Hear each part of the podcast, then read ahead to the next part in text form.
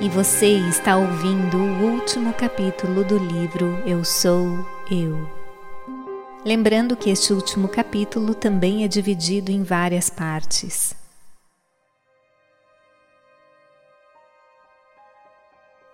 O inspirado pensador suíço Jean-Jacques Rousseau, grande personagem do Iluminismo ou século das luzes, em seus Devaneios de um Caminhante Solitário, descreve seus estados de arrebatamento em sua vida na bela ilha de Saint-Pierre, na Suíça, nos dizendo: De que se goza em uma situação semelhante? De nada exterior a si mesmo de nada senão de si mesmo e de sua própria existência. Enquanto tal estado dura, cada um se basta a si próprio como Deus.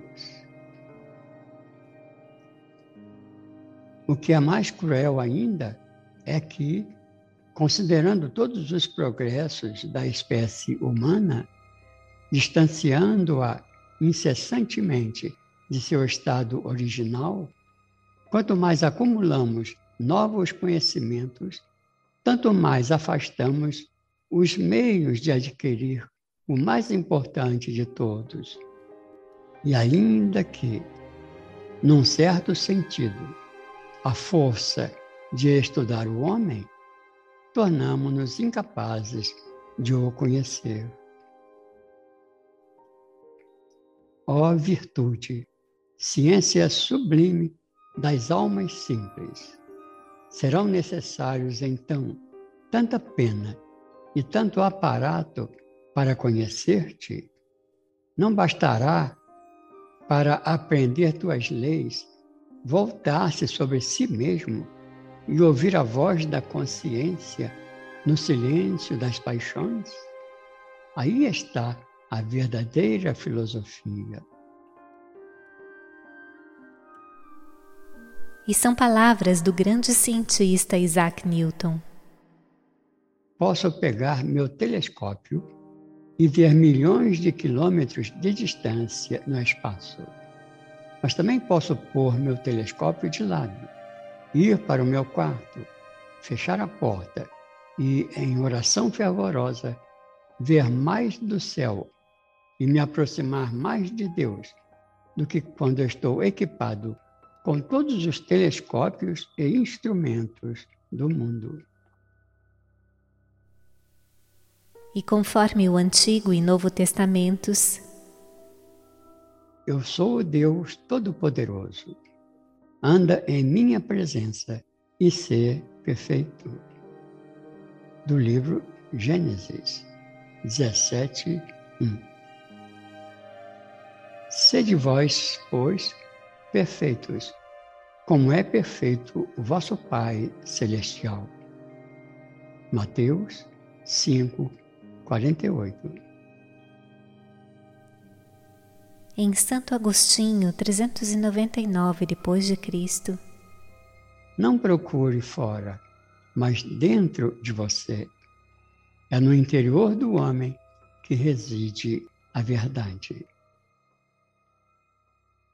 Os homens viajam para maravilhar-se com a altura das montanhas, as ondas imensas do mar, os longos cursos dos rios, o vasto âmbito do oceano, o movimento circular das estrelas, e passam por si mesmos sem se maravilhar. e ainda Hermógenes em seu livro Presença da Realidade. Tu que nasceste, não te orgulhes, não te envaideças como autor de nada. Não te faças soberbo do pseudo ser que supões ser.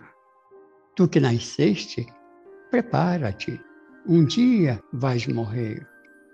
Tu que morreste, espera um dia vais nascer. Tu que jamais nasceste, tu que nunca morreste, eterno és e nunca deixarás de ser. Jamais te alcançarão o nascer e o morrer. estes tirânicos impostores. Se tu pensas que és aquilo que nasceu, teu destino é a morte. Só quando te fizeres aquilo que transcende o nascer, então te libertarás do morrer e a eternidade serás. Ali está uma pedra e eu a vejo. Aqui me encontro eu vendo a pedra. Enquanto houver um eu e uma pedra, o eu realidade não se fará.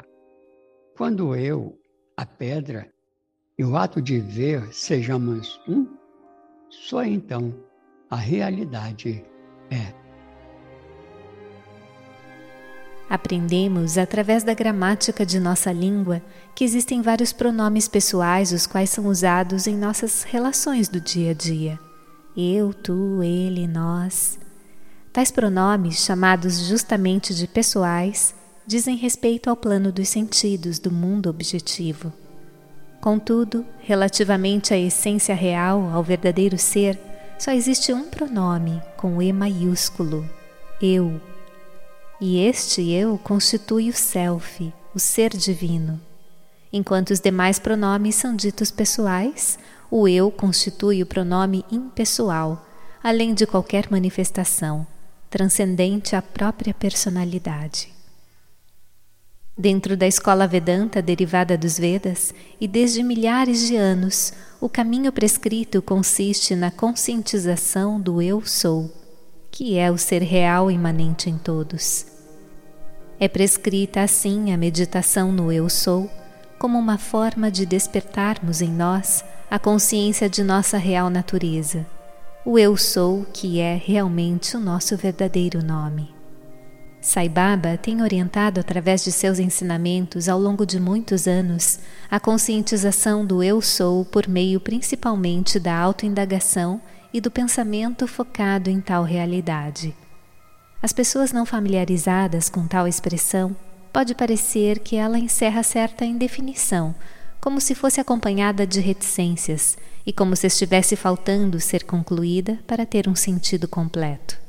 Porém, essa expressão encerra justamente a definição de Deus indefinível, impessoal, sem atributos, além de quaisquer qualificações, além de qualquer tipo de racionalização, além de espaço e tempo, além do Alfa e do Ômega, do princípio e do fim.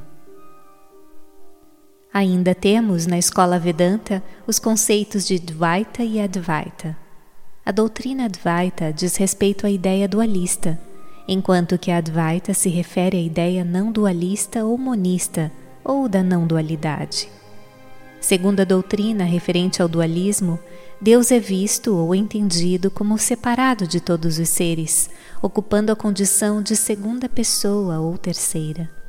O dualista prefere, assim, a posição de adorador de Deus, aquele que reverencia Deus considerando-o, portanto, um ser externo, um Deus independente do devoto ou buscador.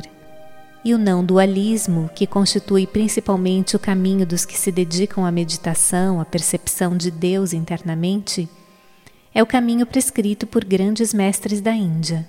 Não vê Deus separado ou como Deus pessoal, mas sim como Deus impessoal. Para seus adeptos, Deus não é referido como segunda pessoa nem terceira, mas como primeira e única, o Eu Sou, e constitui a própria realidade interna. Existem ainda outras escolas que representam um meio termo em que Deus é visto segundo um conceito tanto dual como não dual.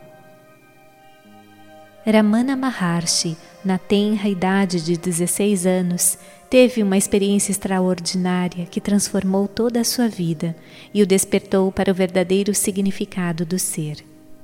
Sentiu que o corpo desfalecia e que se integrava no universo e se perguntava: Quem sou eu? Minha consciência não é atingida. Então compreendeu que transcendia o corpo físico, a mente e os sentidos. Para Ramana, o grande ensinamento consistia na não dualidade, em sintonia com os ensinamentos do grande sábio Shankara. Mas ele próprio, Ramana, o havia realizado por meio do conhecimento direto. São palavras suas. O mundo é infeliz por causa da sua ignorância do verdadeiro ser. A verdadeira natureza humana é a felicidade. A felicidade é inata ao verdadeiro ser. Todo o seu conhecimento precisa ser abandonado. Só então você se torna um verdadeiro conhecedor. Você nasceu? Não. Você existe eternamente. Você impõe limitações a si mesmo e depois luta em vão para transcendê-las. A entrega consiste em abandonar-se à fonte de seu ser. Não se iluda pensando que essa fonte é algum Deus fora de você. A fonte está dentro. Abandone-se a ela. Isto significa que você deve buscar essa fonte e mergulhar nela. Brahman, o eu real, é como uma tela de cinema e o mundo é como as imagens que aparecem nela. Você só vê a imagem enquanto há uma tela. Mas, quando o próprio observador se torna a tela, apenas o eu real permanece. A realidade não tem nomes nem formas, mas é o que os sustenta. Ela é a base de todas as limitações, sendo em si mesma ilimitada. Ela não é confinada a nada. Ela é a base de tudo o que é irreal, sendo em si real. E aquilo que é, a realidade transcende a fala, está além de descrições, tais como ser e não ser. Os nomes e formas que constituem o mundo estão constantemente mudando e desaparecendo, e por isso são chamados de irreais. Para o realizado, é irrelevante se o mundo aparece ou não, pois quer que ele apareça, quer não, sua atenção permanece sempre voltada ao eu real. É como as letras e o papel sobre o qual elas são impressas. Você está tão absorto nas letras que esquece do papel, mas os realizados veem o papel como o ser real. A mente tem dificuldade de entender isso. A mente quer uma teoria para se satisfazer.